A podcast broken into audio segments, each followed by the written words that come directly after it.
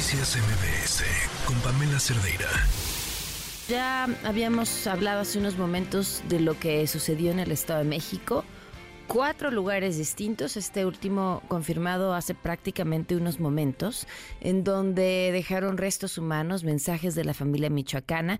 Y parte de lo que nos platicaba Juan Gabriel González es que durante el fin de semana pasado se advirtió que esto iba a suceder. Dejaron volantes, mensajes en redes sociales, videos, narcomantas, advirtiendo que iban a hacer una pues una limpia y finalmente sucedió. Escuchábamos a, una de las autoridades locales diciendo manden a la Guardia Nacional, esto no es nuestro, lo ponen aquí porque aquí es la caja de resonancia y aquí se va a escuchar más.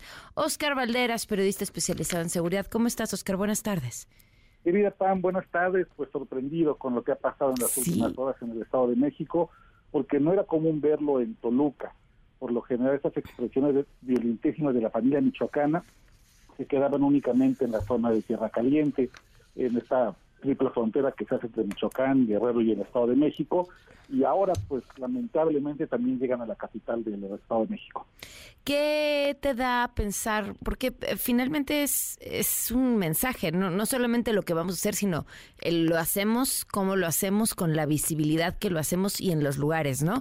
Paseo Toyocan, cerca de la misma casa de gobierno, o sea, son lugares clave.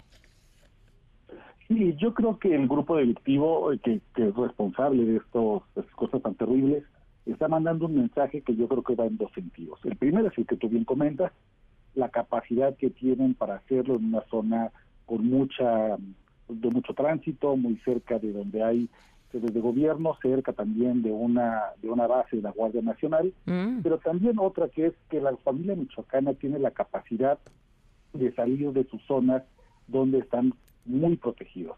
Para llegar, por ejemplo, a la zona de Terra Caliente, Tejupilco, hay que tomar la carretera Toluca-Ciudad Altamirano, que es una carretera muy complicada de, conducir, es muy curva, no se puede ir rápido, y esto ha hecho que ahí se puedan desguarecer, ¿no? Ese es su bastión y ahí se quedan, y durante mucho tiempo el consuelo que daban las los, funcionarios dedicados a la inteligencia criminal del Estado de México decían lo más a lo que llegan es a Toluca, ¿no? Después de Toluca no pasan porque hasta ahí se les acaba su zona de influencia. Pues lo que acaba de hacer la familia michoacana es mandar un mensaje de decir, no solamente podemos llegar a Toluca, podemos ir incluso más allá, incluso acercarnos a la Ciudad de México, tener más presencia en la zona centro, y eso me parece que debería alarmar a todos, porque estamos hablando de un avance que no habíamos visto justo en el momento en el que además eh, pues se discute también temas importantes como el atentado contra Hipólito Mora en La Ruana, que evidentemente pues beneficia a la familia michoacana, mm. y al mismo tiempo pues el crecimiento de estos grupos criminales en la en la zona centro del país, ¿no? Pareciera que no es ni siquiera tema de conversación, ¿no?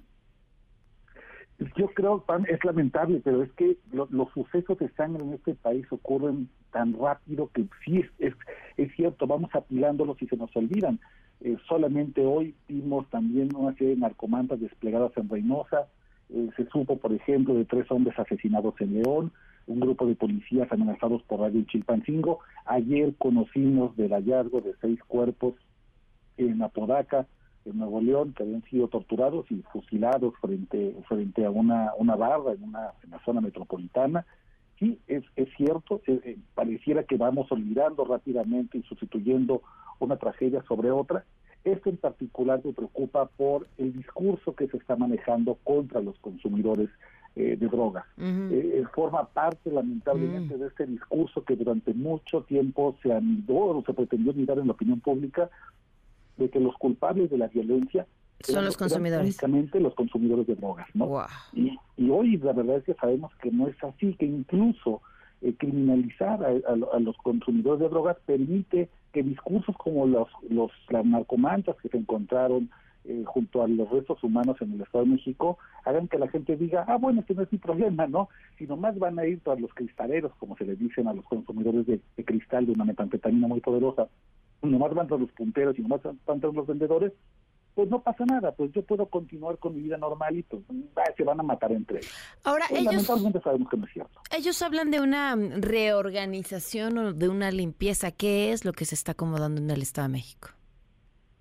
hay, la, la limpieza es un eufemismo para decir que van a comenzar a asesinar a personas que supuestamente estén relacionadas con el consumo y la distribución del cristal. De carteles rivales. Exactamente.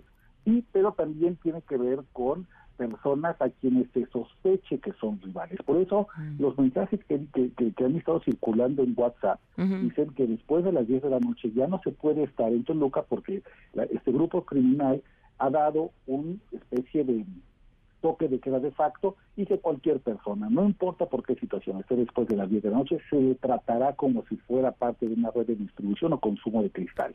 Ese es el esta droga, hay que decirlo, Pam, es una droga altamente adictiva, muy barata, que en los últimos años ha crecido de manera exponencial, principalmente entre poblaciones jóvenes y de escasos recursos, y es la gran, gran, gran, gran negocio, digamos, de consumo interno en México. Así como el fentanilo se ha vuelto una manera de, recaudar dinero, un negocio fácil y rápida recaudación hacia Estados Unidos, el cristal es un problema ya de consumo interno en México. Híjole, pues te agradezco mucho, Oscar, que nos eh, ayudes a entender y poner en contexto lo que está sucediendo. Te mando un fuerte abrazo. Igualmente, un fuerte abrazo y saludos al auditorio. Buenas tardes. Noticias MBS con Pamela Cerdeira.